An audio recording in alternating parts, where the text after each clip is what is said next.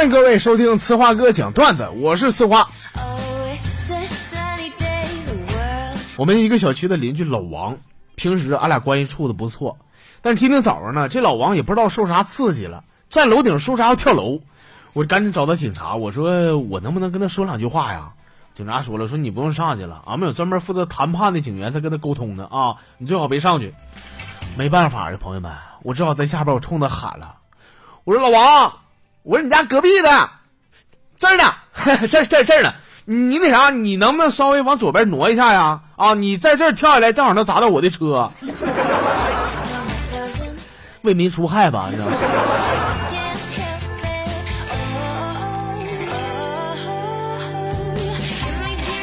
外地的一个广告客户呢，来我们单位，俺俩谈合作的事儿。我是全程一条龙陪同啊。这家伙酒足饭饱以后呢，这小子把我叫过去，问我说。兄弟，你们这里有女人比较多的地方吗？啊，我好想去放松放松啊！听他这么一说，我感觉这不愧是大城市来的人呢，真会劳逸结合呀。于是呢，我就领他到了俺们这旮瘩广场，和大妈们一起跳起了最炫民族风。都是女的，一个大爷没有啊！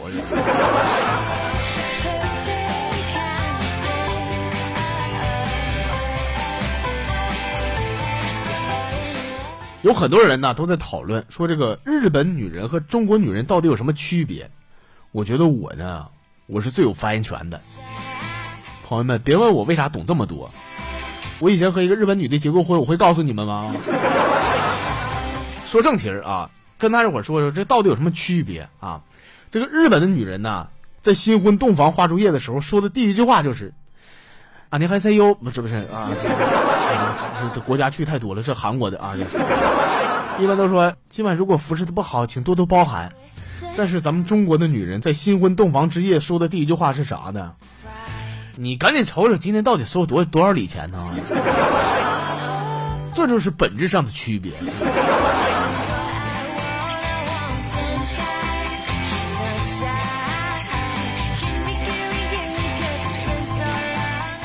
过两天呢，俺们单位要派我出差，出差我就想了，这一去啊，得一个多月，在家里边有点不放心呢。特别是我媳妇一个人在家啊，我能放心的走吗？于是啊，临走之前，我在家里边安了俩监控，换了一个透明的衣柜，换了一个实心的床。老王，你倒是来呀！我看你往哪猫你。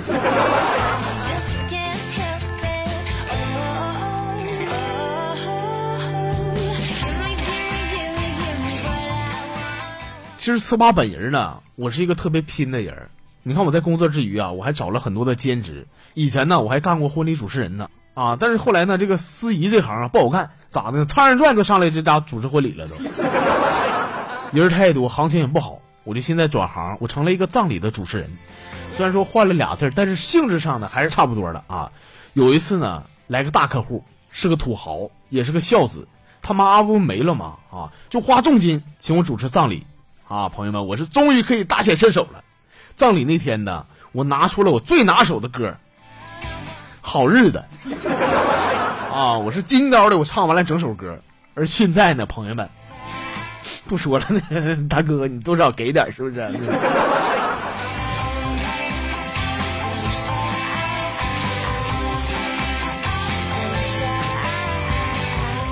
其实呢，朋友们哈，我想说句实话，就是。每个善良女人的身边呐，总会有一个心机婊的闺蜜。这个你不服不行。我跟我媳妇儿对她的闺蜜非常好，就像亲妹妹一样。可是每次呢，她闺蜜都嫌我媳妇儿不如她会打扮啊，嫌我家的儿子不如她家儿子长得帅。每次说完以后，我媳妇儿都觉得非常尴尬。昨天我也是实在气不过去了，我就找到她这个心机婊的闺蜜，我说你以后能不能别瞎绿了啊？就你生的儿子好看，我媳妇儿生的就不好看啊？他俩。亲兄弟俩，区别能在哪儿啊？啊，你整天嘚瑟的，等嘚瑟出事了，咱俩这事被别人发现了，就是你好日子过了呢。还让你嘚瑟你呢。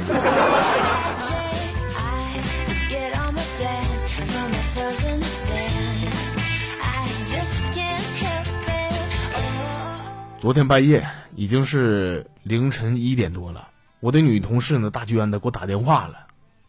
说我家灯坏了，我睡觉害怕你。没等他说完，那我马上知道。我说没事儿，别怕，我马上过来。来到他家以后呢，我带来的灯管还有电笔准备拿出来准备干活的时候，大娟子说：“说你快别忙了，天亮再检查吧。”我说：“那怎么能行呢？等我回去了，你不有点害怕了吗？”我是检查了一番，发现好像是总开关跳闸了，没啥事儿啊。但是呢，要不是她老公在家呀，我还真就不想回去了。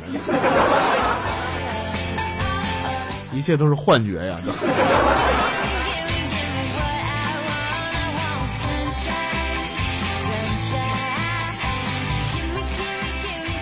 现在这个社会钱不好挣，而且这个骗子也是实在太多了。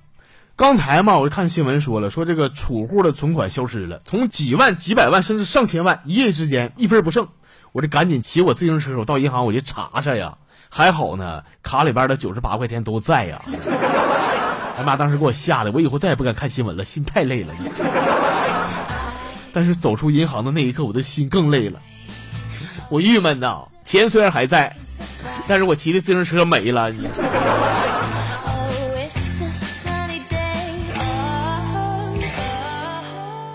好了，亲爱的朋友们啊，咱们今天的呲花哥讲段子到这里就完事儿了啊！非常感谢您的收听，我们明天再唠。